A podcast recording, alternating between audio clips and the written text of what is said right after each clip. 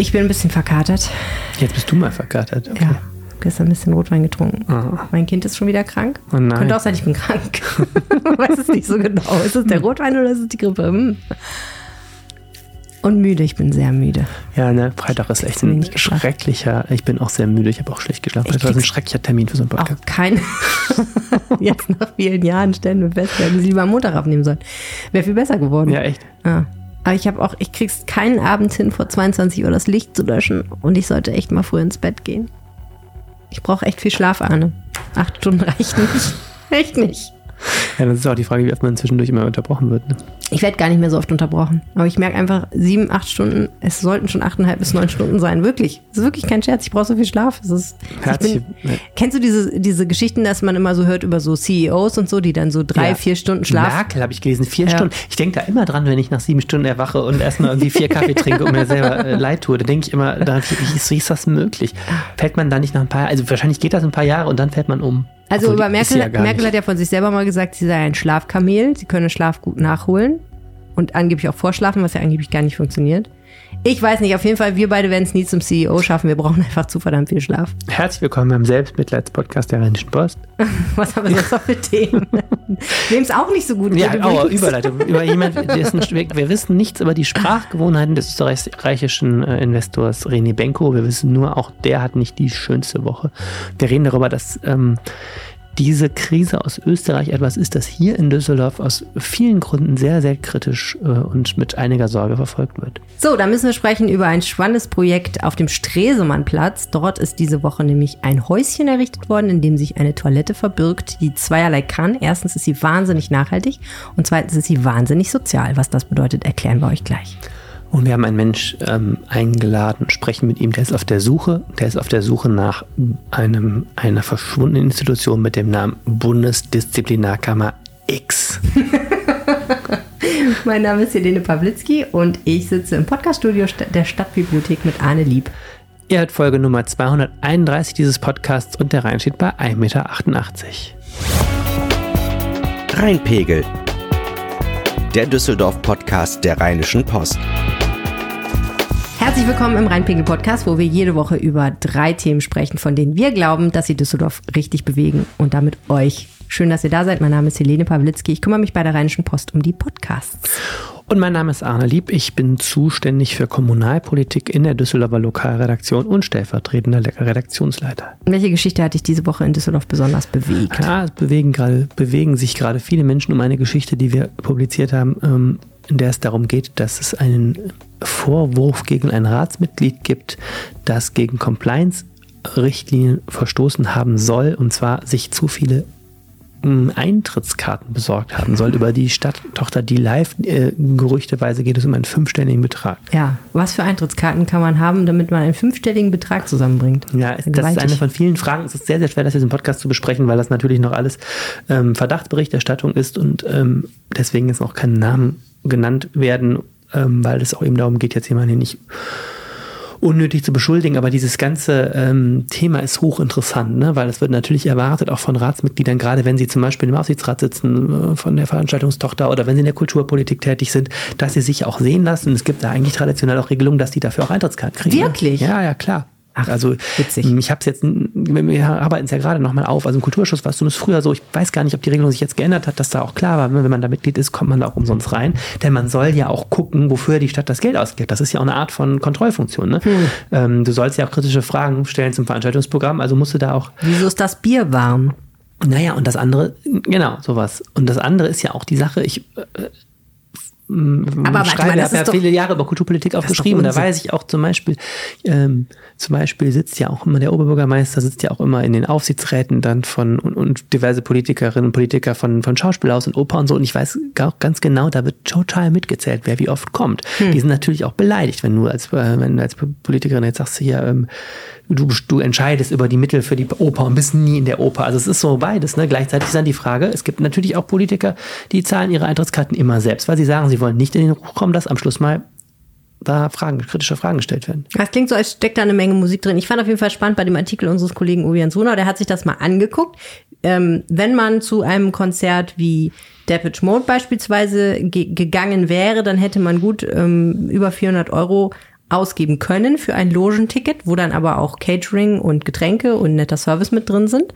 Also die Preise, so ehrlich gesagt hatte ich das überhaupt nicht auf dem Schirm, dass man schon gut 100, 200 Euro für so ein Konzertticket mittlerweile zahlt, das wusste ich schon, aber dass man so viel Geld ausgeben kann für sowas, das war mir nicht klar. Das ist jetzt nicht so, dass wir wissen, dass derjenige sich so eine Tickets erschlichen hätte oder so. Es ist so, dass die Stadt so eine Loge in der Arena hat. Die Arena Genau. ist ja ein städtisches Gebäude. Mhm. Und da gab es kürzlich schon mal eine kritische Nachfrage eines Bürgers, wo es darum ging, wer, wer wird eigentlich da eingeladen? Da hat der, Oberbürgermeister mitteilen lassen, es gibt eine, es gibt auch da Regeln, wer wird eingeladen in diese städtische Loge, denn in der Tat, da gibt es dann auch, auch Essen und das ist so ein, irgendwie so ein, so ein Get-Together und so weiter. Und klar, wenn man da immer sich auf die Liste schreiben ließe, dann ähm, ist es nicht nur so, dass man da Veranstaltungen guckt, sondern auch irgendwie ein ziemlich luxuriöses Event hat und so. Deswegen sind das alles Dinge, die muss man in öffentlicher Hand sich sehr genau angucken. Ja, bin mal gespannt, was dabei noch rauskommt bei der Recherche. Allerdings. Allerdings. Was hat dich denn so bewegt? Ein ähnliches Thema tatsächlich, Ah. weil äh, was ich witzig fand, ähm, es finden ja demnächst, am 13. November, findet ja die MTV European Music Awards in Düsseldorf statt. Mhm. Wer hätte das gedacht? Und es kommen viele Stars und so. Ganz, ganz toll. Und die Tickets waren sofort ausverkauft. Findet statt äh, im, im PSD Bank Dome in Rath. Und ähm, man kann aber trotzdem noch hingehen. Es gibt noch 2000 Karten, aber das reicht nicht, dass man, dass man da irgendwie kaufen kann. Nein, man äh, muss am 4. November, also nächste Woche Freitag, zu einer Challenge gehen. Oder am Samstag und Sonntag findet das, glaube ich, auch noch statt. Also ohne Witz kann man sich dort 60 Sekunden lang so präsentieren, dass die Veranstalter sagen, jo, den wollen wir unbedingt im Publikum haben. Wann ist das? Nächstes Wochenende praktisch. Nicht dieses, sondern nächstes. Ich habe fast Lust, da mal hinzugehen. Soll man nicht da hingehen? Ich habe mir das auch überlegt, weil irgendwie, was die Leute da machen, ist ja erstens total witzig, aber auch, was würde ich selber machen, habe ich. Also, ähm, äh, wir schreiben da auf RP Online, es kann ein Song gesungen, sich als Artist verkleidet oder eine Tanzperformance auf die Bühne ja, gelegt kriegen wir, werden. kriegen wir doch alles hin. Tanzen gar nicht überhaupt nicht. Ich auch nicht, Also aber ich kann auch nicht Leuten. singen. Also ist ja egal. Es- Man muss ja Wer nur sich da, das nicht zutraut, kann auch einfach 2000 kreischen und jubeln. Ja, das kriegen wir mit. Aber man muss doch nur unter den besten 2000 landen oder so. Das kriegen wir doch hin. Meinst du, da kommen mehr Leute, als die Karten ver- verkaufen? Das befürchte ich. Ich weiß ja nicht, wie viele Karten verkauft wurden, aber hier steht, dass die alle sofort vergriffen waren. Und ich meine, da werden ja einige in diesen, in diesen Dom reinpassen. Ähm, also erstens, okay, interessante, interessanter Termin, habe ich mir überlegt. Man kann übrigens auch mit Gruppen kommen. Ähm, hat MTV gesagt, solange sie Musik lieben und beweisen können, dass sie die größten Fans aus der Region Düsseldorf sind. Da hätte ich schon meine Schwierigkeiten. Ich habe große Schwierigkeiten zu beweisen, dass ich der größte Fan Also, von irgendwas bin. ich muss sagen, dieses ganze Event ähm, sehe ich mit einer Mischung aus Faszination, weil sowas Tolles hier stattfindet und tiefer Depression darüber, wie alt ich geworden bin. Auch das. Wir haben in der Redaktion äh, regelmäßig wirklich große Lacher darüber, dass MTV wieder irgendeinen Superstar verkündet. Zum Beispiel kürzlich Rita Ora, die mir persönlich überhaupt gar nichts die- gesagt hat. Und wir haben dann, also genau, und dann war es also so, die jüngeren Kollegen nickten alle begeistert und sagten, ja klar, kennt doch jeder den Hit, Böp, den Kid kann ich sogar vom Autofahren. Ich wusste es nicht, dass ich, ich habe dann bei Spotify schnell reingegangen. das ist Rita Ora. Da Da, weißt wir du hatten kürzlich eine Seite, da war, also da war Rita Ora drauf, dass das verkündet wird und eine, eine Autogrammstunde der Schlagersängerin Mary Rose und die peinlicherweise kannte ich natürlich. da habe ich auch gedacht, verdammt, ähm, selbst ich als MTV-Dauer-Nutzer von vor 20 Jahren bin natürlich etwas raus. Ja, Naja, Bibub. Ähm, ich meine, das, der Haken an der Sache ist, wenn wir da hingehen und wir gewinnen, tatsächlich, dann müssen wir am 13. halt auch hingehen, ne? weil wir können ja nicht jemanden den Platz wegnehmen, der auch kreischen und jubeln kann. Aber ich meine, ich verstehe, ich, da, da, stellt man sich dann da hin und kreischt einfach 60 Sekunden lang? aber das Tolle ist doch, ja, das, das, was ich viel interessanter finde als dieses Event selber, ist ja, dass ja an dem Abend soll ja noch ein großes Open-Air-Konzert stattfinden. MTV dementiert jetzt wieder, dass es im Ehrenhof ist. Das hatten wir ja schon berichtet, weil es mal so, so angekündigt war. Ähm, und ähm, das wird also irgendwie ein riesen, riesen fettes Wochenende und äh, da war, also letzte Mal in Bilbao war da Green Day immerhin, die sogar mir was sagen natürlich und ähm, das ist so diese Größenordnung, was da los sein soll an diesem Wochenende und gleichzeitig wird sich total in Geheimnisse gehüllt, also so nach und nach jeder Name wird so einzeln äh, durch, äh, durchsickern gelassen und so, es ist echt richtig spannend. Ja, schon auf so eine gewisse Weise, klar. Okay, also du bringst deine Gitarre mit und ich mein Kazoo und dann intonieren wir einen Song von Mary Rose. Rita Ora oder Mary Rose, das verlegen wir uns noch. Oh mein Gott. Wir könnten unseren Jonges-Song nochmal anbringen. Ja, unbedingt. Der ist aber länger Das als 60 will Sekunden. Müssen wir den 60 Sekunden Mastercut draus machen. Ja, aber das verstehe ich halt auch nicht. Dann stellt man sich dahin, wir müssen, ich, letzter Satz jetzt dazu, ne? Aber dann stellt man sich dahin und singt und dann darf man ins Publikum. Wo Ja, ist das ja, ich vermute ehrlich gesagt, dass das Ganze nicht ganz uneigennützig von MTV ist. Ich befürchte, am Schluss gibt es dann ein endlos, endlos viele TikTok-Videos, wo dann so Idioten wie wir beide mit unserem Kazoo Oh, da stehen und werden dann von allen Leuten belacht, die sich das dann angucken, wie wir uns da zum Host machen. Ja, okay, fein, also wir gehen da nicht hin. Äh, jetzt machen wir erstmal ein kleines bisschen Werbung und dann sprechen wir über René Benko und was seine Probleme für die Zukunft von Düsseldorf bedeuten. Wir sind hier im Volksgarten bei einem ganz besonderen Kunstprojekt für Düsseldorf, was jetzt aber leider seinen Abschluss findet. Und ich bin hier mit der Kuratorin des Theater of Hopes and Expectations, Anna Koischko. Wie blicken Sie auf diese Zeit zurück jetzt mit diesem Projekt? Ähm, ja, es war wirklich sehr, sehr schön. Also es ist ähm, so ein bisschen seltsam, das zu sagen, weil wir natürlich uns die ganze Zeit mit dem russischen Krieg in der Ukraine beschäftigt haben. Ähm, die Künstlerinnen, die hierher gekommen sind, äh, wohnen fast alle immer noch in äh, Kiew oder anderen äh, Städten der Ukraine. Aber das war trotz der ganzen Dramatik auch wirklich sehr intensiv und wir haben uns sehr gut kennengelernt. Wir waren sehr aufeinander da und haben uns, glaube ich, hier auch in dem Theater of Hopes and Expectations sehr gut für die Öffentlichkeit geöffnet. Es kamen täglich sehr viele Leute vorbei, die uns nicht kannten, die, die mit den Künstlerinnen vor allen Dingen sprechen wollten und in so einen sehr engen Kontakt und Austausch gekommen sind. Also war es eine sehr schöne Zeit, auch wenn sich das seltsam anhört. Sie haben ja wahnsinnig schnell auf aktuelle Ereignisse eigentlich reagiert. Wie kam es dazu eigentlich? Großes Lob und Danke an die Stadt, tatsächlich an die Verwaltung, nicht nur an den Bürgermeister und den Kulturausschuss, die ja auf uns zugekommen sind, ein Budget zur Verfügung gestellt haben und gesagt haben, macht was, wir wollen irgendwas im öffentlichen Raum machen, was unsere Solidarität mit der Ukraine zeigt. Also das war wirklich ganz, ganz rührend und, und ganz großartig, dass das so funktioniert hat. Mit dem Oktober endet ja auch das Projekt Theater of Hopes and Expectations, aber ein bisschen können wir uns ja noch anschauen. Was erwartet uns noch am letzten Wochenende dieses Projekts? Am letzten Tag zeigen wir äh, vor allen Dingen ganz viele Fotos äh, der Zeit, die wir hier zusammen verbracht haben, aller Ausstellungen, die es hier gab. Ähm, es gibt also nochmal so eine, so eine Zusammenfassung von dem, was hier passiert ist und auch einen kleinen Ausblick auf das, was kommen wird. Das äh, Grundgerüst dieses Theaters oder dieses Gebäudes äh, wird nämlich äh, in die Ukraine gebracht werden und ähm, da planen wir noch eine Fundraising-Aktion, um das Theater zu einem Wohnhaus tatsächlich zu machen für eine vierköpfige Familie, die ihr Haus verloren hat. Also geht die Arbeit für uns noch weiter, auch wenn das Gebäude bald wegfährt. Also ein Tipp für den Sonntag des verlängerten Wochenendes. Vielen herzlichen Dank, Anna Kuischko. Dankeschön.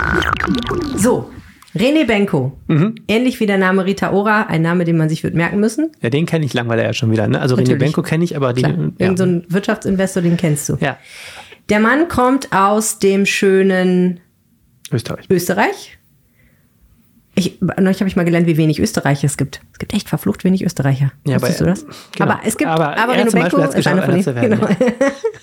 So, und äh, in Österreich ist ja seit geraumer Zeit politisch äh, ziemlich Theater angesagt. Und äh, da gibt es etliche fiese Ermittlungen gegen alle möglichen Leute und ähm, auch René Benko ist in den Strudel geraten.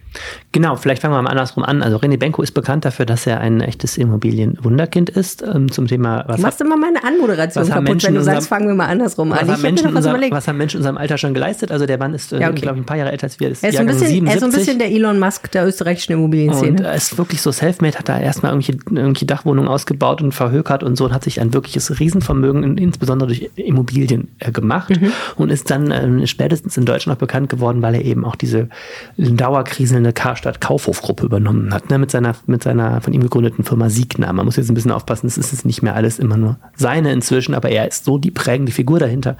Und das so, irgendwie habe ich kürzlich gelesen, äh, einer seiner Titel, mit denen die Presse betitelt ist, er ist der Wunderwutzi, also wirklich ein self-made, sehr vielfacher Millionär und eine wirklich so eine Gestalt. Ähm, ich habe den hier auch mal in Düsseldorf erlebt bei einer Veranstaltung, so einem Talk.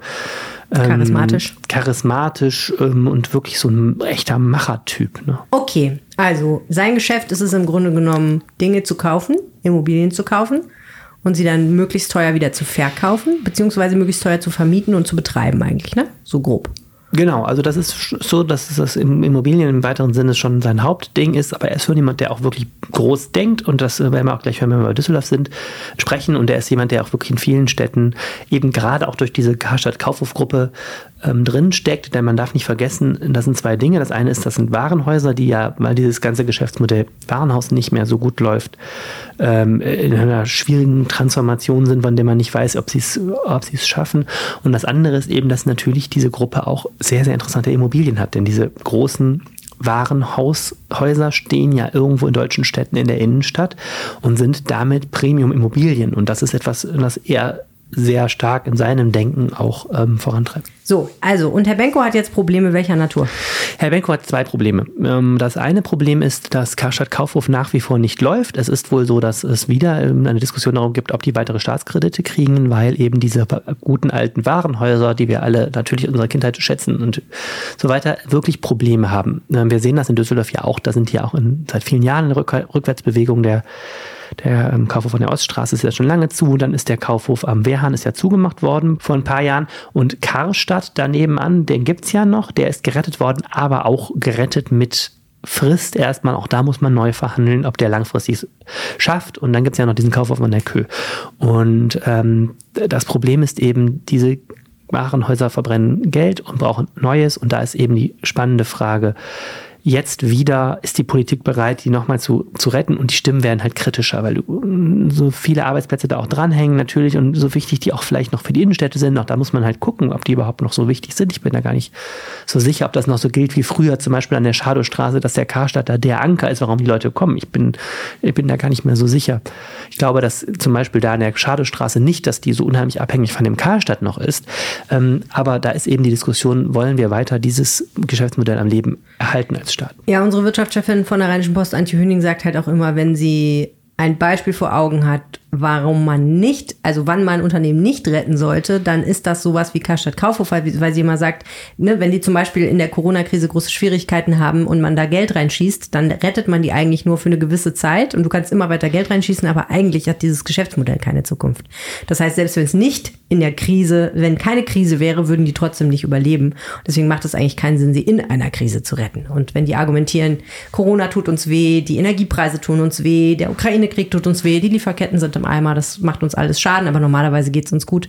Dann sagt Antje halt, nein, das stimmt so nicht, mhm. sondern die würden auch so keine Chance haben. Das macht keinen Sinn. Genau, das ist Punkt eins. Die Frage, ob dieser Geschäftszweig, wie gesagt, Herr Benko und Signa sind nicht nur komplett abhängig von dem Geschäft von Karstadt Kaufhof, aber das ist sicherlich ein großer und wichtiger Teil. Und das andere ist eben diese ganze große Affäre in Österreich um den ehemaligen Kanzler Sebastian Kurz. Ähm, da geht es ja unter, unter anderem um, um, gekaufte Meinungsumfragen in der Presse. Ähm, er ist ja deshalb auch zurückgetreten. Da gibt es eine strafrechtliche Aufarbeitung.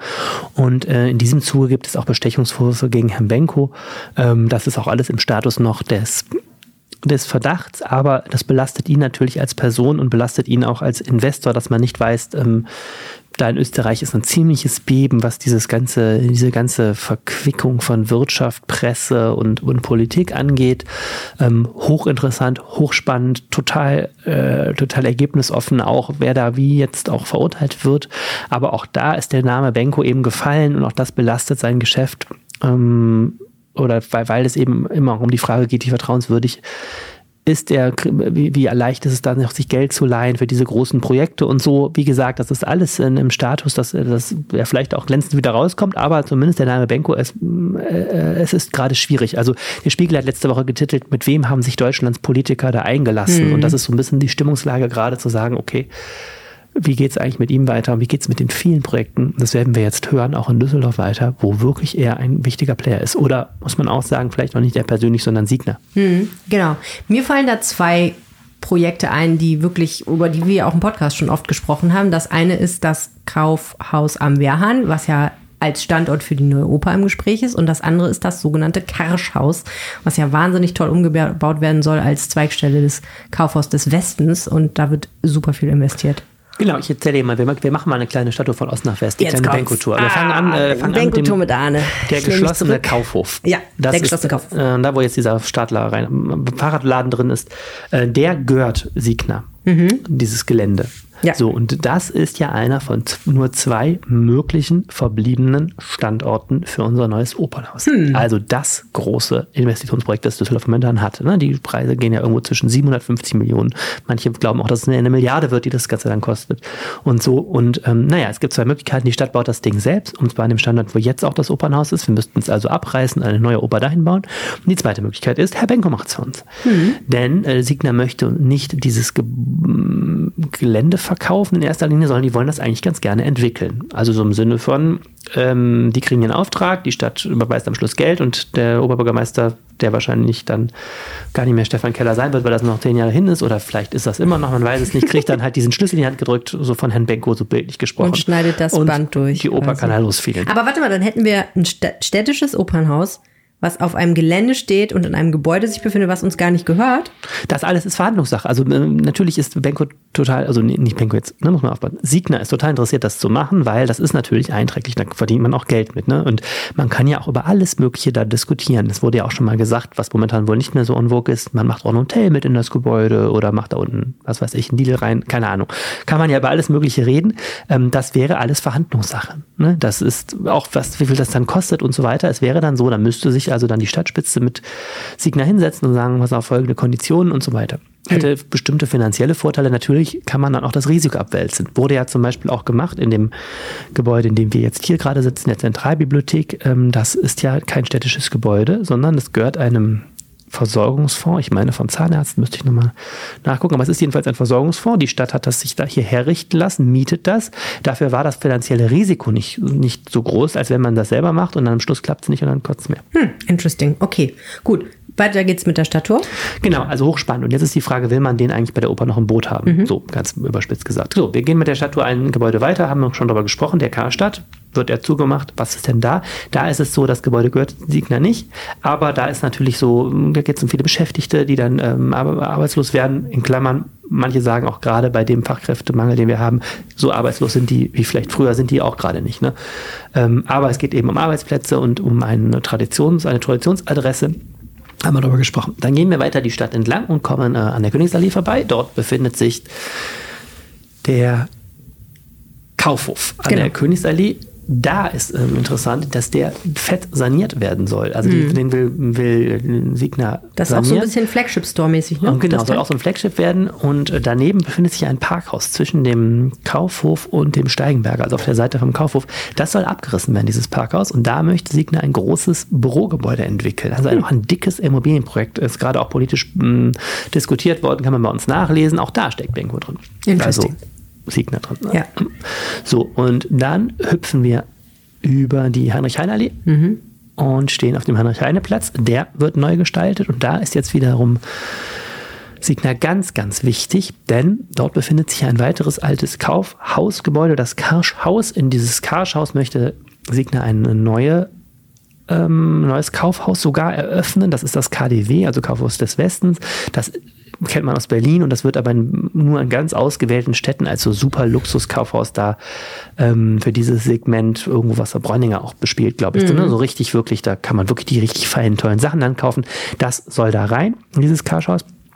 Und ähm, da, in diesem Zuge wird der Heinrich-Heine-Platz umgebaut. Und zwar, wir haben es auch hier schon besprochen, wirklich richtig, richtig groß umgebaut. Der Verkehr wird anders geführt, sodass äh, der Autoverkehr in beiden Richtungen auf die, was ist dann da, Hohe Straße, auf die Heinrich-Heine-Allee im Grunde verlegt wird. Und es gibt nicht mehr diese Umfahrung des Markshauses in beiden Richtungen. Und dafür entsteht ein viel größerer Platz. Und den Platzumbau soll Signa zu großen Teilen bezahlen. 5,5 Millionen geben die da an die Stadt und kriegen dafür einen, ein Bonmot, etwas geschenkt, nämlich einen unterirdischen Eingang in dieses Karhaus. Man muss sich das so vorstellen, auf diesem Heinrich-Heine-Platz wird in der Mitte ein Loch gebuddelt, da geht dann eine Treppe runter und da kann man in das Karschhaus rein. Das ist politisch höchst umstritten, wir weil halt gesagt wird, hier, ne? das kann Mhm. auch ein äh, Städte, es kann auch ein Sicherheitsschandfleck werden. Ja. Ähm, Das sogenannte Bonner Loch. es wird, to genau, es wird auch, also die SPD nennt es auch nur Schandfleck, glaube ich. Und es ist wirklich immer das Loch, ähm, Ja. wird das von den Kritikern genannt, es kommt aber so.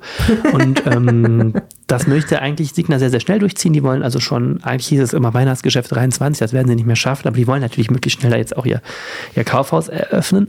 Also auch da stecken die mit drin. Das heißt wirklich, ich finde es hochinteressant, es gibt eine ganz eine kleine Zahl von sehr mächtigen Privatunternehmen, die in sehr, sehr vielen Projekten hier drin stecken und ähm, natürlich dadurch auch Stadtentwicklung sehr stark mitbringen. Und wenn ich jetzt jetzt mal weiterdenke, nehmen wir mal an, äh, René Benko würde jetzt wirklich in ernsthafte juristische Schwierigkeiten kommen, die dazu führen, dass er seine geschäftlichen Aktivitäten nicht so weiterführen kann, wie er das bisher getan hat und seine Strahlkraft verliert. Das würde sicherlich Signa sehr, sehr schaden. Ne? Weil, wie du gesagt hast, das ist einfach eng verknüpft, die beiden. Und äh, das würde vielleicht auch bedeuten, dass das ein oder andere Projekt in Düsseldorf A nicht mehr ganz so schick äh, durchgeführt werden kann mit ganz so viel Investitionsmillionen oder B gar nicht mehr durchgeführt werden kann unter Umständen. Ne? Jetzt mal rein hypothetisch gesprochen, das könnte, das sind eigentlich die Schreckensszenarien, mit denen sich die Politik vielleicht dann jetzt so ein bisschen innerlich nachts, wenn sie aufwachen und nicht wissen, wo sie hin sollen mit ihren Energien wo Sie sich mit befassen? Also ich würde den Blick gerne auf zwei Dinge leiten. Das eine sind jetzt die konkreten Auswirkungen dieses Falles. Da muss man erstmal sagen, Obacht, kleines Pony. Da hüpf nicht so schnell rum, wie ich den Spruch scheiße. Na, schneid das. Äh, Nein, auf keinen Fall. wie geht der Spruch denn? Ruhig brauner. Obacht, kleines Pony. Das, wenn das erscheint, kündige ich. Das ist mir egal. Das würde ich auf jeden Fall senden. Opa, kleines Pony, hüpft nicht so viel rum. Redewendung, die so ähnlich geht. Ruhig braun, aber was du eigentlich sagen wolltest, ja, wirklich? Das ist ein schrecklicher Spruch, okay. Okay. Also, das eine ist die Frage. Immer, immer sachte mit den jungen Pferden, oder wie das heißt. ja, genau. Das immer langsam mit den jungen Pferden heißt es, okay. So, Kontenance. Das eine ist die Frage, was diese konkreten Projekte. das okay. schneide ich jetzt. Das eine ist die Frage, was diese konkreten Projekte angeht. Da ähm, muss man sagen, ruhig, junge Pferd.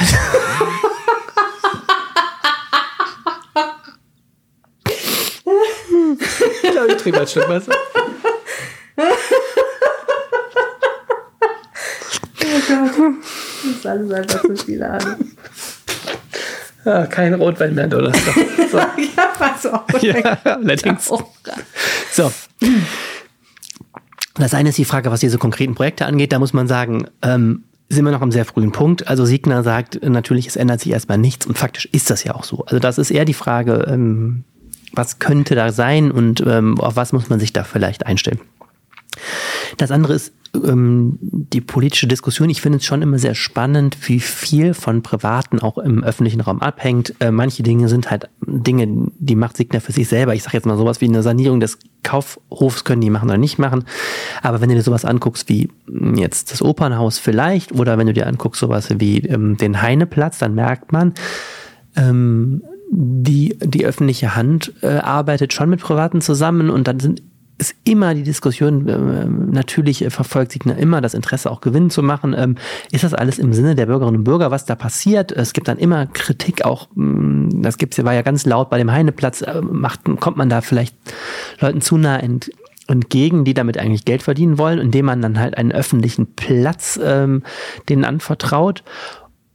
So, und die Frage ist auch immer, wie stark ist man dann abhängig von den Schwankungen im Geschäft von Leuten? Ich muss da auch sehr stark mal an diese Adlergruppe denken, die ja gerade auch in schweren Turbulenzen ist, also diese Immobilien Entwickler haben wir darüber gesprochen, wo es ums Gerresheimer Glasviertelviertel unter anderem geht, wo es äh, große Wohnbauprojekte geht, die nicht vorankommen, wo jetzt auch politisch diskutiert wird, hätte man viel, viel klarer unser öffentliches Interesse, dass wir Wohnraum in Düsseldorf brauchen, hätte man das in den Verhandlungen viel, viel klarer festschreiben müssen, anstatt dass dann nicht gebaut wird, ne?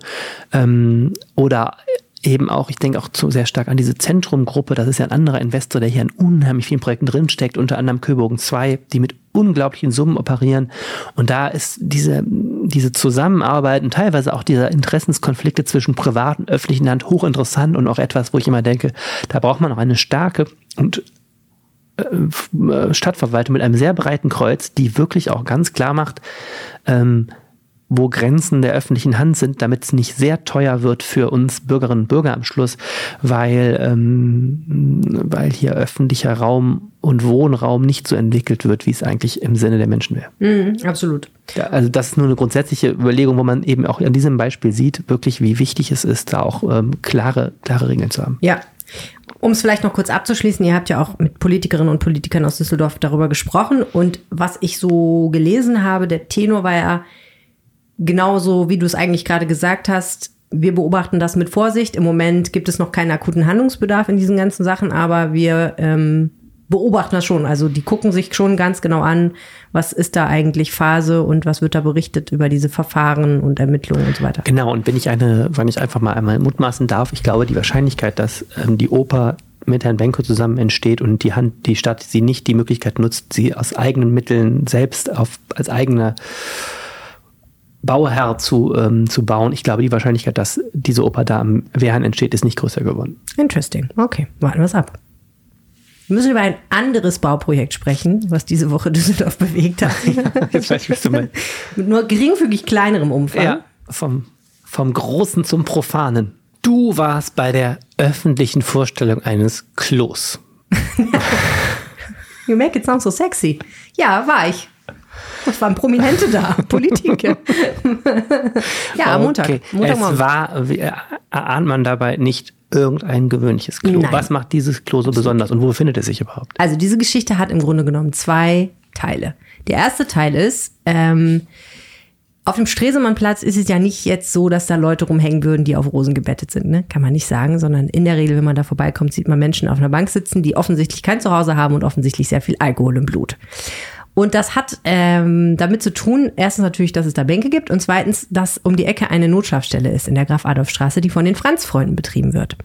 Und es scheint wohl so zu sein, also immer wenn ich da vorbeikomme, sitzen da Obdachlose, aber es scheint wohl so zu sein, dass sich das insbesondere dann häuft, kurz bevor diese Notschlafstelle aufmacht. Dann kommen eben sehr viele Menschen, äh, nicht nur sozusagen in Anführungsstrichen klassische Obdachlose, sondern teilweise werden offenbar auch Flüchtlinge kommen, die, die kein Zuhause haben und die da irgendwie in diese Notschlafstelle gehen. Ich vermute vor allen Dingen aus äh, osteuropäischen Ländern, Bulgarien, Rumänien und so. Und das Problem ist, die sitzen auf diesem Platz rum und müssen natürlich auch mal, haben aber keine Möglichkeit, irgendwo hinzugehen, um ihr Geschäft zu verrichten. Was sie dann offensichtlich gelegentlich im Viertel dort tun in den Hauseingängen. Was die Anwohner natürlich ziemlich auf die Palme bringt, verständlicherweise. Und es gibt dort eine Initiative, Mintrop Kiez, die sich zusammengeschlossen hat, weil sie eben sagt, dieses ganze Areal von Mintrop Platz bis Stresemannplatz und dann sozusagen im Dreieck, ich weiß gar nicht, welche Straße ist denn das dann? Adersstraße verläuft da auch noch. Ah, ich habe gerade vergessen, wie die andere Straße heißt. Aber jedenfalls diese, diese ganze Block dort, ähm, ne, der ist jetzt ja wirklich keine Gegend, wo man ja sagt, äh, toll, hier gehe ich hin zum Shoppen und trinke da noch ein Käffchen, sondern ist tendenziell eher so ein bisschen, man geht da halt vorbei und denkt sich so, wow, es sieht ja ganz schön schmuddelig hier aus. Und die wollen eben, dass das anders wird. Und das Amt für Migration und Flüchtlinge hat auch festgestellt, dass es da einen Bedarf gibt und hat gesagt, okay, wenn die Leute hier sind und müssen irgendwie aufs Klo, dann müssen wir eben ein Klo bereitstellen. Jetzt gibt es ja in Düsseldorf einen Plan dafür, einen genauen Plan, wo öffentliche Toiletten unterhalten werden und wo die aufgestellt werden, wo die erbaut werden. Und es sah nun nicht vor, dass auf dem Stresemannplatz so ein Toilettenhäuschen errichtet wird. Daraufhin hat das Amt für Migration und Flüchtlinge gesagt, okay, dann machen wir das einfach selbst. Und das haben sie dann auch gemacht.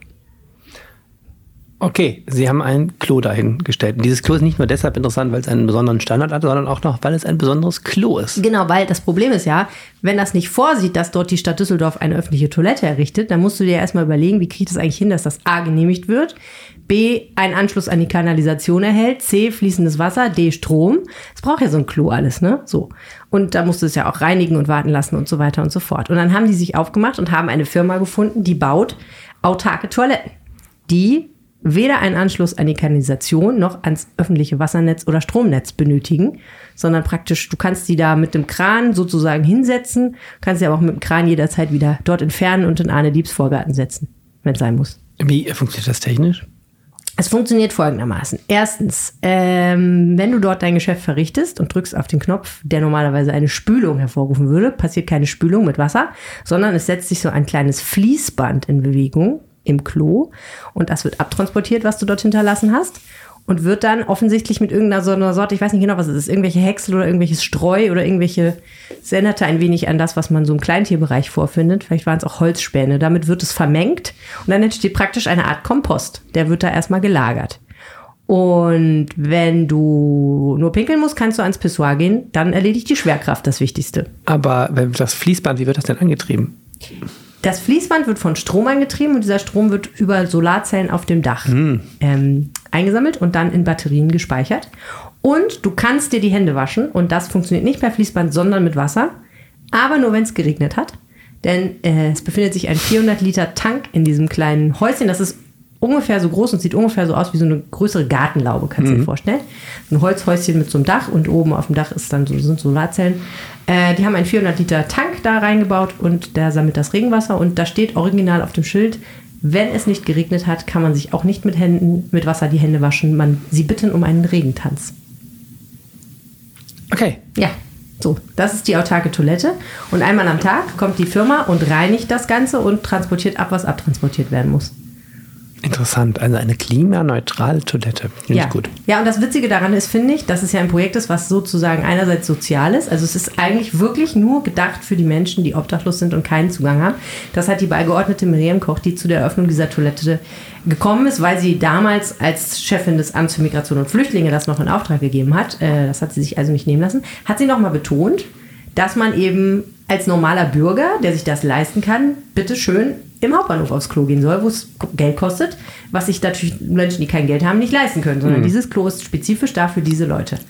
Und ähm, ja, dass es eben dann auch noch so nachhaltig ist, weil es eben auch sehr wenig Wasser verbraucht, logischerweise, beziehungsweise eigentlich gar kein Wasser außer Regenwasser und keinen Strom und so. Äh, das ist im Prinzip mehr oder weniger so ein netter Nebeneffekt, wurde aber dann bei dem Pressetermin natürlich weit nach vorne gespielt, sodass es man erstmal gedacht hat, hä, warum bauen die da so eine nachhaltige Toilette einfach in die Gegend und ja.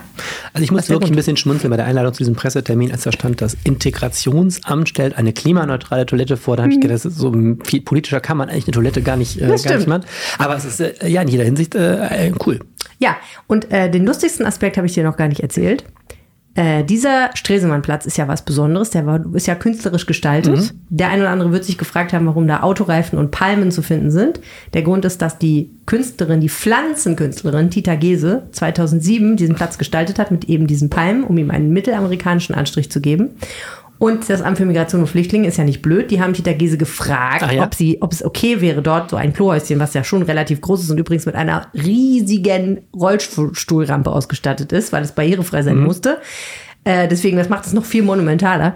Ähm, also, die haben sie gefragt, ob das okay ist, das da hinzustellen oder ob das ihre Gestaltung stört. Und Tita Gese hat offensichtlich nach einem hin, einigem Hin und Her gesagt, nein, nein, das ist schon okay. Aber ihr müsst dieses Klohäuschen in einem ganz bestimmten Grauton streichen. Mhm.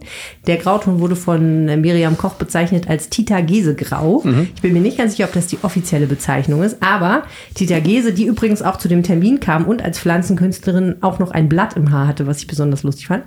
Äh, sie sagte, wenn man das so streicht, dann wird das praktisch optisch verschwinden. Mhm. Die Bänke, die auf dem Platz stehen, sind schon in diesem Grau gestrichen. Also, das ist super. Ich, ich bin ein großer Fan. Die Dame hat ja einige äh, Plätze hier gemacht. Sie ist nicht ganz einfach. Ich habe mal erlebt, wie sie in einer Bezirksvertretung in Flingern schwerst beleidigt äh, abgerauscht ist, weil es irgendwie nicht ihren Vorstellungen entsprach. Sie ist sehr sperrig. Ich kann mir vorstellen, dass, dass viele Grautöne ausprobiert wurden, bis das Richtige gefunden wurde. Aber es ist doch, es ist doch super. Und ich ähm, finde, dass es klingt nach einer durchdachten und sehr guten Aktion. Ja. Vor allem übrigens, ich finde den Platz ja großartig mit den Farben. Findest du den eigentlich schön? ich finde das gar, ich finde es super, aber er polarisiert extrem. Ja, total, ne? Das, manche ja. Leute mögen ihn, manche Leute hassen Viele finden es furchtbar, aber äh, ich, ich finde es auch cool. Mich erinnert es irgendwie aus irgendwelchen Gründen an Barcelona. Ich weiß nicht warum. Aber ja, ich finde den gut. Ähm, ich muss ehrlich sagen, das, das Klohäuschen sieht abscheulich aus. Also es ist wirklich nicht schön. Es ist einfach so ein sehr, wie soll ich sagen, ich habe es jetzt noch nicht in einem neuen Anstrich gesehen. Ich weiß nicht, ob sich das beweitet, dass es optisch verschwindet. Ich kann es mir nicht vorstellen, weil es ist wirklich groß. Und das Problem an diesem Stresemannplatz ist ja auch, du hast ja praktisch diese mehr oder weniger kreisverkehrartige Geschichte, mhm. da wo die, ich meine, für Autofahrer ist es natürlich die Hölle, der Stresemannplatz. Ne? Alle sind nur am Fluchen und alle verfahren sich da mal. Aber du hast dann eben diesen Platz, wo diese Leute sitzen und dahinter ist irgendwie so eine alte Tankstelle, Tankstelle. Da wissen, weiß, also mittlerweile haben sie wohl rausgefunden, wem das gehört, aber das ist halt privat und da wird nichts gemacht. Nee. Da stehen irgendwie so zwei alte Autos rum, aber so, und davor ist irgendwie so ein Bauzaun und vor diesem Bauzaun Stimmt. steht jetzt noch dieses Haus. Also ganz ehrlich, der Platz ist nicht schöner geworden durch dieses Klohäuschen. Ne? Aber es ist so, irgendwie, es gibt ja auch echt so, ich war, ich war mal bei ja der, egal, da war mal bei der Öffnung einer Dönerbude davor für die RDP vor bestimmt zehn Jahren oder Wirklich? was. Das gibt so, es gibt ja so Orte, es gibt ja so Orte, die, da beißen sich alle die Zähne aus. Das wird ja, der ist ja kein Deutsch schöner. Ich meine, die Palmen sind, hast du gesagt, 2007 oder so, die sind mhm. ja ewig schon da. Dieser dieser, dieser Platz wird ja kein Deut schöner. Und es ist hier, alle drei Jahre kommt irgendwer mit einem politischen Antrag und sagt, wir müssen mal was am Stresemannplatz tun. Irgendwie. Ehrlich gesagt, es ist ja so, ne? ich, soweit ich das verstanden habe, schon als Kraftwerk da ihre Alben aufgenommen haben in den 70er, 80er Jahren, ja, war das ja schon genauso. Nein, aber da um die Ecke, da die Straße runter, in Mintropstraße ist das ja, mhm. ne? das ähm, Studio, wo die waren. Da sah das schon da genauso aus und die, genau waren da schon Striptease, Bars und, und Sexshops und so, ne? Müssen ja auch irgendwo hin, ist ja auch okay, so, ne? Da sind halt Shisha-Bars und Szenekneipen und was weiß ich, dazwischen ist ein City-Rewe. Voll okay. Es gibt Leute, die wohnen da ja auch gerne, ne? Ich gehe da auch manchmal Ja. zum Sport und so. Ähm, ich finde, man muss da gar nicht jetzt auch den Anspruch haben, aus diesem Platz jetzt ein architektonisches Meisterwerk mit, äh, wo man sich, wo man im Sommer gerne Cocktails trinkt. So, das muss ja gar nicht sein, sondern ist ja auch okay, wenn es mal einen Platz gibt, wo auch Klar. mal Obdachlose sitzen können, ehrlich gesagt, ne? Aber ich meine, und ich finde prinzipiell eine super Idee, da eine öffentliche Toilette für die aufzustellen, weil ich glaube halt schon, das wird das Viertel sehr entlasten. Ähm, Es war jemand da von der Initiative, der gesagt hat oder die gesagt hat, ähm, wir sind total glücklich darüber, wir sind total gespannt, was das bringt, aber wir glauben, dass das jetzt richtig viel Entlastung bringen wird, einfach weil diese Konflikte entzerrt werden. Äh, ja, aber so richtig bringt das natürlich nicht die Lösung für alle Probleme, das ist klar. Ähm, ich bin auch sehr gespannt. Ich muss mir das demnächst nochmal angucken, was jetzt nach einer Woche Benutzung aus diesem Klo geworden ist, weil einmal am Tag reinigen ist ja gut und schön. Übrigens haben wir noch gar nicht gesagt, was es kostet. Das ganze Ding kostet 45.000 Euro und 2.000 Euro im Monat für Wartung und Reinigung. Und ich bin mal gespannt. Ähm, öffentliche Toiletten sind ja generell einfach keine schönen Orte zum Aufenthalt. Aber ob jetzt auch noch eine Toilette, die ohne Wasser funktioniert, Aber schau mal, der Regengott hat es doch schon mal gut mit der Toilette gemeint. Die ist Montag eröffnet worden. Ich meine, Dienstag oder Mittwoch war dieser gigantische Starkregen. Das heißt, die 400 Liter sind auf jeden Fall schon mal gut gefüllt jetzt. So, ähm, Kategorie Lost and Found im Rheinpegel-Podcast. Dinge, die verschwunden sind. Ja, was alles verschwinden kann, ne? Ja, ich meine, man kennt das ja. Portemonnaies, Socken. Socken, Mützen, sehr gerne genommen. Was habe ich neulich? Eine wahnsinnige, meinen Hausausweis suche ich natürlich regelmäßig wahnsinnig in meiner Handtasche. Meine Mutter hat mir ein Handtaschenlicht geschenkt, was mir überhaupt nichts bringt. Ich weiß nicht wieso. Ich, funktioniert einfach nicht. Schlimm sind auch kabellose ähm, Kopfhörer. Also so, Oh, so ja. diese Pots. Die habe ich gesucht und dann habe ich sie gefunden in der Kiste, wo ich kabellose Kopfhörer aufbewahre und andere Techniksachen. Und ich wäre nie auf die Idee gekommen, dass ich sie ordentlich weggepackt haben könnte. Okay, das hat. ich habe ich einfach nie nachgeguckt, weil ich gedacht habe, darauf kommen? mit Sicherheit habe ich sie nicht da reingetan. So, jetzt äh, haben wir aber jemanden zu Gast hier im Podcast, der sucht etwas ähm, sehr Ungewöhnliches, nämlich ein verschwundenes Gericht. Herzlich willkommen, Robert Hotstix. Schön, dass Sie da sind. Ja, vielen Dank für die Einladung. Sie sind Anwalt und beschäftigen sich sehr viel mit Geschichte. Naja, sehr viel vielleicht noch nicht, aber ich würde mich gerne mehr beschäftigen und vor allen Dingen mit einer Geschichte und dann, um die Überleitung zu kriegen, muss man sagen, da ist vielleicht nicht gut aufgeräumt worden oder ist vielleicht zu gut aufgeräumt worden, weil ich ähm, über ein Gericht, was es in Düsseldorf mal gab, vor ganz schön langer Zeit, bisher wenig Spuren gefunden habe. Genau, wir reden über die Bundesdisziplinarkammer Römisch 10, ähm, die in den 50er und 60er Jahren in Düsseldorf es auf jeden Fall gegeben hat. So viel wissen wir. Aber aus irgendwelchen Gründen ist sie spurlos verschwunden und ähm, es gibt keine, man weiß nicht, was aus ihr geworden ist. Wen hat die denn diszipliniert? Also wofür war denn eine Bundesdisziplinarkammer gut und warum gab es gleich zehn Stück davon? Es gab sogar noch mehr. Es gab also insgesamt äh, 13 plus eine in Frankfurt, also 14 Stück. Das schwankte immer so ein kleines bisschen. Also Disziplinarkammern oder Disziplinargerichte braucht man ähm, für den öffentlichen Dienst, für Beamtinnen und Beamte, für Richterinnen und Richter. Ähm, es gibt sowas ähnliches auch für Soldatinnen und Soldaten. Da gibt es Truppendienstgerichte. Sowas gibt es auch heute noch. Und wenn wir sagen, die Bundesdisziplinarkammer römisch 10, eigentlich ist ja schön, dass das ein X ist. Ne? Also Bundesdisziplinarkammer X, da könnte man einen schönen Thriller irgendwie daraus machen. ähm, also die Bundesdisziplinarkammer römisch 10 ist organisatorisch gut aufgeräumt worden. Die ist später in ein anderes Gericht übergegangen. Das Gericht ist wieder aufgelöst worden, übergegangen. Also ähm, als Jurist weiß ich, welches Gericht heute dafür zuständig ist, nämlich ganz schnöde das Verwaltungsgericht Düsseldorf. Ähm, das hat Disziplinarkammern, die sich auch um Bundesbeamtinnen und Bundesbeamte, denn um die ging es damals, kümmert. Also von daher ist es nicht so, als, als ob jetzt die Zuständigkeit verschwunden wäre. Aber was mich umtreibt, ist, was hat die Kammer denn damals gemacht und was hat die entschieden und wer hat da eigentlich entschieden und wo sind diese Unterlagen? Wie ist das denn normalerweise geregelt bei Gerichten? Wo werden solche Unterlagen aufbewahrt und wie lange? Also erstmal im Gericht selber. Ähm, Das Gericht führt die Gerichtsakte. Wenn Sie eine Klage erheben, das betrifft auch alle Gerichte, wenn Sie eine Klage erheben, dann wird eine Akte eröffnet, heutzutage digital, damals in Papier. Und darauf wird aufgepasst. Äh, Egal durch welche Instanzen Sie streiten, am Ende gibt es eine Akte, in der alle Instanzen eigentlich drin sind. Typischerweise passt dann die erste Instanz ähm, auf das Verfahren auf. Und ähm, die Aufbewahrungsfristen sind etwas unterschiedlich. Ähm, aber irgendwann ist natürlich die Frage, muss das Gericht auf diese Akte noch aufpassen? Es ist alles rechtskräftig geworden, da kann nichts mehr mit passieren. Und dann muss sich jedes Gericht die Frage stellen, ist das quasi archivwürdig? Also muss sich die Geschichte später an dieses Verfahren erinnern. Und ähm, das gilt wahrscheinlich nicht für jeden Nachbarschaftsstreit, dass die Geschichte sich daran erinnern müsste. Aber wenn prominente Personen zum Beispiel daran beteiligt wären, wäre das ja schon ein anderer Fall. Und bei der Bundesdisziplinarkammer Römisch 10 ist es halt so, dass sie ganz viel Alltagsgeschäft gemacht hat. Also die hat sich mit Dienstpflichtverstößen ähm, befasst. Ähm, wenn in den 50er oder 60er Jahren ein Bundesbeamter, eine Bundesbeamtin irgendwas falsch gemacht hat, ja, betrunken Auto gefahren, ähm, äh, irgendwie Dienstzeiten nicht eingehalten oder so, das ist für die Geschichte wenig relevant.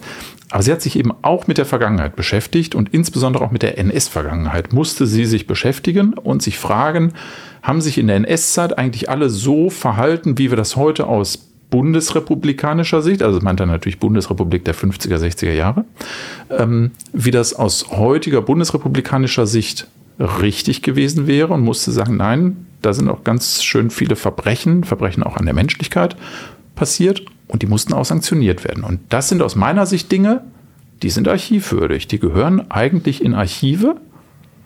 In Düsseldorf wird sowas nicht archiviert, war ein Bundesgericht, deswegen ist das Stadtarchiv zum Beispiel nicht zuständig. Im Landesarchiv wird nichts archiviert, weil wir ja kein Landesgericht. Es gibt ein Bundesarchiv, da liegen in Koblenz auch ein paar Akten, aber ganz wenige.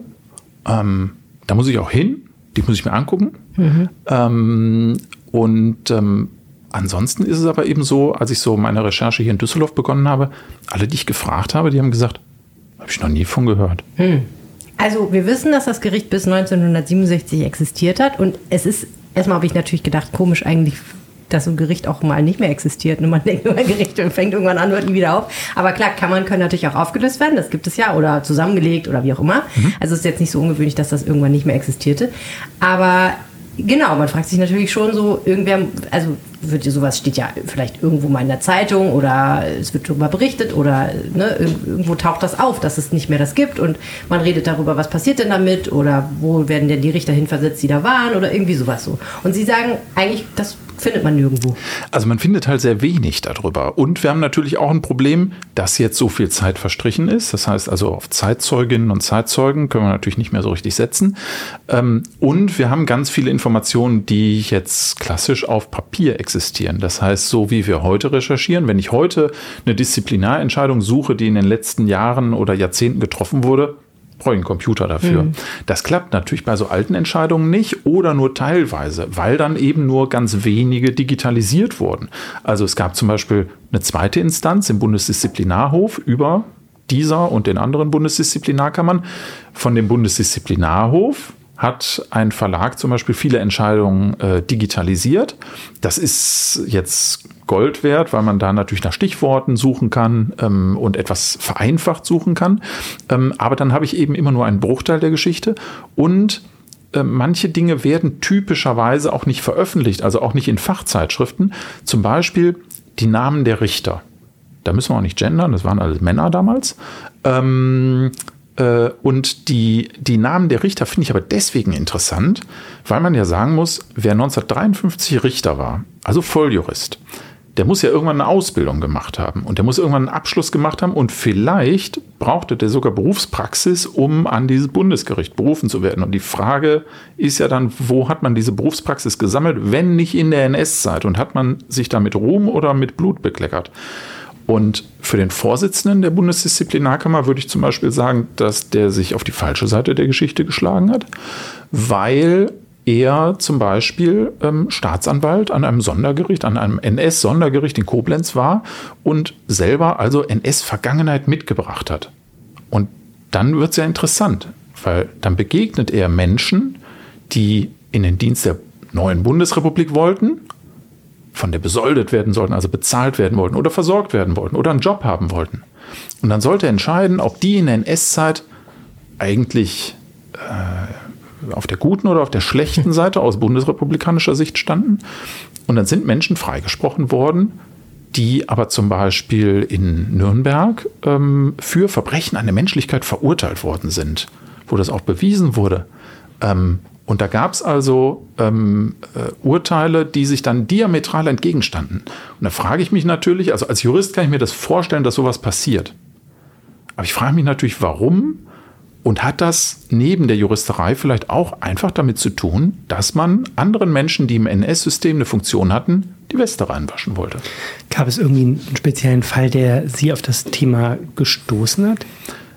Mm, also es war ein bisschen umgekehrt. Ich bin irgendwann drauf gestolpert. Ich wollte so die äh, quasi die Institutionen der Disziplinargerichte, weil ich das auch als Anwalt bearbeite, äh, ein bisschen chronologisch zurückgehen und habe dann gemerkt, oh, da weiß ich irgendwann gar nicht mehr, wie heißen die eigentlich, die Gerichte und wo saßen die eigentlich.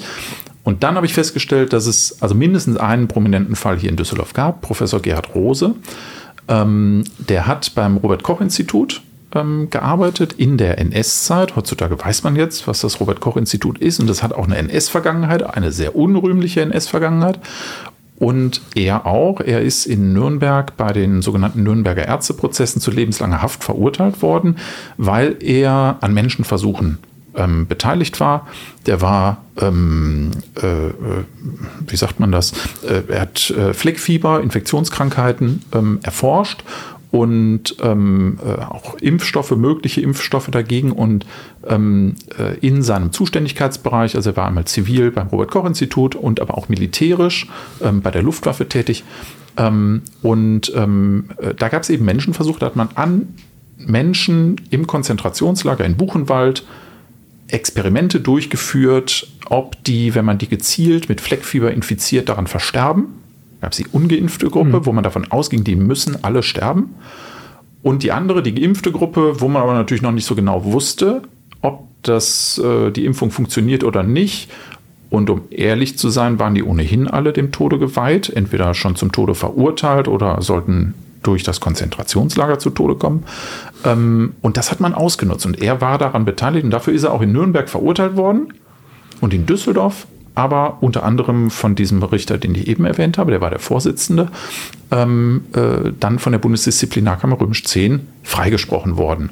Und das hat er wie so ein Mantra vor sich hergetragen. Also es, ich habe jetzt bei den ersten Recherchen Schriftverkehr gefunden, da hat er zum Beispiel dem WDR geschrieben, wenn Sie demnächst über mich berichten, ähm, denken Sie daran, ich bin freigesprochen worden, anbei ein Auszug aus meinem freisprechenden Urteil, die Ironie, muss man an der Stelle sagen, war, der WDR wollte nicht über ihn berichten. Also nicht über ihn persönlich, der mhm. wollte über andere Fälle berichten. Aber Gerhard Rose hatte also diese Sorge, dass sein Ruf beschädigt wird aus seiner Sicht und hat dann diese Entscheidung aus Düsseldorf vor sich hergeschoben. Und die ist auch rechtskräftig geworden. Also der ist mhm. freigesprochen worden durch dieses Gericht. Und ich frage mich, warum. Also in jedem Fall wäre es ja so, dass man sich wünschen würde, man könnte das im Nachhinein nochmal nachvollziehen ne? und könnte rausfinden, wieso genau. haben die so geurteilt. Lag es eben entweder daran, dass das politische Urteile in gewisser Weise waren, dass Leute ja. andere Menschen freigesprochen haben, die eine ähnlich unrühmliche Vergangenheit haben wie sie selber, oder gab es tatsächlich sinnvolle juristische Gründe, das so zu entscheiden und dann eben in dem Fall anders zu entscheiden ganz schön dickes Brett irgendwie, ne? Sie stehen da am Anfang von so einem Berg von Recherche, habe ich den Eindruck. Das, also ich, Sie wissen schon viel, aber Sie wollen auch noch, haben auch noch ganz viele Fragen und es ist sehr, sehr schwer, das rauszufinden alles. Ja, ich gehe auch nicht davon aus, dass ich alle Fragen beantworten kann. Und das muss man vielleicht auch immer mal wieder dazu sagen. Ich möchte das jetzt auch nicht mit der Arroganz des Spätgeborenen machen. Ich war damals nicht dabei. Ähm, ich weiß nicht genau, wie die Lebensverhältnisse waren. Das ist für mich ja angelesenes Wissen. Und ich kann das auch grundsätzlich akzeptieren, dass falsche Entscheidungen getroffen werden. Ähm, was mich daran nur stört, ist, also das liegt einfach ja daran, wenn Menschen über Menschen urteilen, können Fehlurteile, auch bewusste Fehlurteile getroffen werden. Was ich problematisch finde, ist, wenn das nicht so benannt wird und wenn darüber nicht hinreichend ähm, gesprochen wird oder diskutiert wird, ähm, in der Juristenausbildung soll die NS-Vergangenheit und die Diktaturvergangenheit in der DDR wieder eine größere Rolle bekommen. Und ich finde, dazu gehört das dann eben auch zu sagen, wir haben an manchen Stellen vielleicht auch ganz schön mies aufgearbeitet. Dann kann man den Fehler ja benennen, weil wir solche Fehler nicht nochmal machen sollten. Ihre Suche nach den Akten jetzt, haben Sie denn eine Hoffnung, dass es die noch gibt? Ich meine, die werden ja nicht auf irgendeinem Dachboden äh, also wenn sich jetzt jemand das hier hört und sagt, oh, bei mir oben liegen die ganzen Akten. Aber wahrscheinlich ist es doch so, äh, es gab, gibt da wahrscheinlich eine Zuständigkeit und wenn die in dem Fall nicht gewahrt war, 1967, als sie die Akten herausgetragen haben, sind die doch wahrscheinlich verschollen. Oder glauben Sie, die tauchen irgendwie auf? Nein, also es gibt äh, Akten oder es gibt auch Zufallsfunde, sage ich mal. Ähm, also über Gerhard Rose zum Beispiel, weil er ja dann im Bundesdienst war und vorher eben für das Deutsche Reich gearbeitet hat, ähm, gibt es über den Personalakten. Ähm, das heißt also nicht die Gerichtsakte, aber seine Personalakte. Davon gibt es noch Unterlagen. Ähm, oder zum Beispiel von seinem äh, Verteidiger hat man einzelne Unterlagen, weil der auch andere Nazis verteidigt hat, ähm, einzelne Unterlagen ins Bundesarchiv übernommen. Und es gibt eben auch Bestandteile von ähm, diesen alten Disziplinargerichtsakten im Bundesarchiv in Koblenz. Die sind aber, wahrscheinlich sagt man noch nicht erschlossen, also nicht in der Form erschlossen, dass sie jetzt mal gezielt für dieses Düsseldorfer Gericht ausgewertet worden sind. Und ähm, also als Ihr Kollege in äh, äh der RP jetzt in dieser Woche den Artikel veröffentlicht hat, gab es auch erste Reaktionen von Menschen, die gesagt haben, ich weiß vielleicht nicht selber was, aber ich weiß, dass jemand was wissen könnte. Also schreiben Sie doch mal das Archiv XY an. Ähm, also zum Beispiel ein Gewerkschafter hat mir geschrieben, hat gesagt, schreiben Sie den Herrn so und so an, bestellen Sie ihm einen schönen Gruß, ähm, denn bei dem, in dessen Händen liegt ein altes Archiv und da könnte es eben so Zufallsfunde geben. Und die habe ich eben zum Beispiel beim WDR oder Unternehmensarchiv der Deutschen Post äh, habe ich was gefunden, weil die Oberpostdirektion damals einfach das Haus stellen musste, wo dieses Gericht mhm. saß. Mhm. Und also da gibt es so ein bisschen Beifang. Deswegen, ähm, das Puzzle wird vielleicht nicht vollständig, aber ich möchte das zumindest möglichst vollständig machen. Und dafür muss ich mich auch auf den Weg machen nach Koblenz, zum Bundesarchiv, nach Leipzig, zum Bundesverwaltungsgericht. Da soll es auch Unterlagen geben. Und bei ein paar Menschen muss man vielleicht auch mehrfach nachfragen. Also im Bundesinnenministerium hieß es zum Beispiel zuerst, wissen wir gar nichts drüber. War zwar unser Zuständigkeitsbereich damals, aber wissen wir gar nichts drüber. Und wenn man dann so ein paar neue Schlagworte nachliefert und sagt, können Sie nicht mal danach schauen oder danach schauen, dann findet sich auf einmal mhm. doch was. Ich muss ja auch lernen, wonach ich genau suchen muss. Klingt eigentlich nach einem Projekt, wo man mehrere Historiker mit beschäftigen könnte, nicht nur einen sozusagen. Warum machen Sie das, außer dass Sie es einfach wissen wollen? Also was haben Sie davon? Ich mache das, weil ich das einfach wissen will. Okay. Ähm, weil es nervt, das nicht zu wissen. Ja, und ähm, äh, weil ich natürlich dann auch darüber berichten möchte. Ähm, äh, ich glaube, die Welt dreht sich auch weiter, wenn diese Geschichte nicht erzählt würde, aber vielleicht können wir ein bisschen was daraus lernen. Ähm, und ähm, mich wurmt das, wenn es so weiße Flecken da irgendwie äh, äh, gibt. Und wir ja gleichzeitig auch immer denken, dass wir total gute Aufarbeitung machen, dass also NS-Geschichte schon x-mal erzählt worden ist. Und das sind manche Geschichten ja auch. Ähm, aber es gibt offensichtlich unerzählte Geschichten. Und jetzt sind wir zwar in einer Phase, wo die Zeitzeugen sogar die Zeitzeugen ja für die Aufarbeitung äh, langsam nicht mehr zur Verfügung stehen. Das ist so. Wenn trotzdem jemand jetzt feststellt, Mensch, im äh, Familienfotoalbum, da ist doch ein Foto und da ist eine Bundesflagge drauf und da ist irgendwie Gerd Rose mit drauf, der kommt aus dem Gericht raus. Da freue ich mich auch über so ein Foto. Da rechne ich jetzt nicht mit. Ähm, aber ähm, das, das ist das, was mich, was mich antreibt. Und ähm, deswegen, ich kann das nur hobbymäßig machen. Historikerinnen und Historiker werden wahrscheinlich denken, meine Güte, stochert der im Nebel. Ja, aber ich habe das nicht gelernt. Hm. Ich komme von der juristischen Seite. Ich brauche da sicherlich auch ein bisschen Schützenhilfe. Ähm, und dann gucken wir mal, wie weit wir kommen. Okay, vielen Dank für das spannende Gespräch und viel Erfolg bei der Suche. Genau, wer Tipps hat ähm, im Hinblick auf mögliche Gerichtsakten, die auf äh, Speichern, Lagern oder für die Isolation von einem Haus verwendet wurden, der kann die gerne an ähm, Robert Hotcheks liefern. Wir schreiben die E-Mail-Adresse über das Düsseldorfer Institut für Dienstrecht äh, in die Shownotes dieser Episode und da könnt ihr dann gucken und gerne eine Mail schreiben. Gerne auch mit einfach guten Wünschen und viel Erfolg. Vielen Dank fürs Gespräch. Vielen Dank für die Einladung. Das war der Rheinpegel. Hast du gepfiffen? Mhm. Ohne Lippen zu bewegen? Kann ich. Krass. Gruselig. Kannst du auch Bauch reden? Mhm. okay. Das war der Rheinpegel für diese Woche. Es ist wunderbar, dass ihr zugehört habt. Und wir haben jetzt noch das Wetter vom Wetterstruxi für euch. Eine kurze Information vorab. Ich nehme diese Audio für euch, für das Wochenendwetter, bereits am Donnerstagabend auf. Das heißt, die Modelle, die ich normalerweise benutze, um das Wochenendwetter im Laufe des Freitags zu prognostizieren, für das Wochenende entsprechend, ähm, sind ein bisschen frischer, als es heute der Fall ist. Eigentlich sollte da nicht so wahnsinnig viel an der, ich hoffe mal, Zuverlässigkeit dieser Prognosen sich ändern möchte das aber einmal kurz vorab schicken. Des Weiteren bewegen wir uns gerade auf den vermutlich letzten Zügen dieses unglaublich warmen Oktobers. Grüße euch damit ganz herzlich zum Wochenendwetter. Der Samstag wird Stand jetzt am Morgen etwas Regen bringen. Und ich möchte dies noch mit etwas Vorsicht genießen, da in der Atmosphäre eigentlich nicht so viel Feuchtigkeit unterwegs ist. Vermutlich wird es so ein bisschen Nieselregen geben.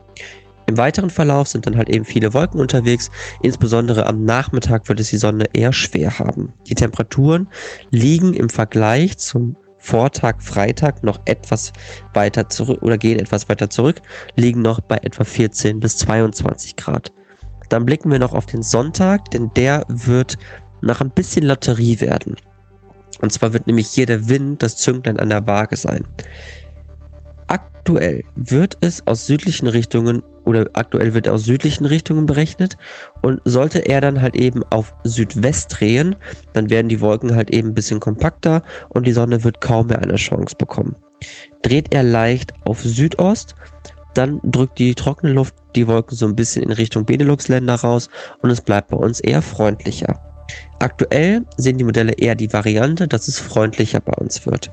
Die Temperaturen bleiben weiterhin ungewöhnlich warm bei 14 bis 22 Grad. Und dann blicken wir noch kurz auf die neue Woche, denn da wird der Montag beispielsweise viele Wolken bringen. Regen ist allerdings noch keine Ansicht und die Temperaturen liegen dann bei 12 bis 20 Grad. Der Regen wird dann sehr wahrscheinlich am Dienstag folgen und dann wird es auch peu à peu ein bisschen kühler werden. In diesem Sinne, euch ein schönes Wochenende und wir hören uns dann nächste Woche wieder. Bis dann. Ciao, ciao. Wenn ihr uns zu dieser Episode oder zu irgendwas anderem was mitteilen wollt, dann erreicht ihr uns zum Beispiel bei Twitter. Helene heißt at Helene Pawlitzki, ich heiße at Arne Lieb. Ja, und da hat uns übrigens unser guter Hörer Ludwig Fist Viking mal wieder geschrieben und uns darüber aufgeklärt, dass es vielleicht doch äh, Karaoke geben könnte in der Altstadt. Das Problem ist, wir müssten mal nach 21 Uhr in die Altstadt an einem Freitagabend, um rauszufinden, ob das immer noch so ist. Und ich glaube, keiner ist dazu bereit. Wir werden es schaffen irgendwie. Meinst du? Sagt Ihnen nicht Hinweise, wo man hier gut Karaoke singen äh, kann, werden weiterhin erbeten. Wir gehen erstmal äh, zum MTV äh, Dingsbums da und stellen uns Ach ja. vor mit unserem Song und dann gehen wir weiter zu Karaoke und betrinken uns fürchterlich. Äh, in der Zwischenzeit könnt ihr uns eine Mail schreiben an reinpegel.rheinische-post.de und wir freuen uns natürlich, wenn ihr nächste Woche wieder zuhört. Bis dann. Bis dann, tschüss. Tschüss. Mehr im Netz. Alle Nachrichten aus der Landeshauptstadt findet ihr auf rp-online.de slash Düsseldorf.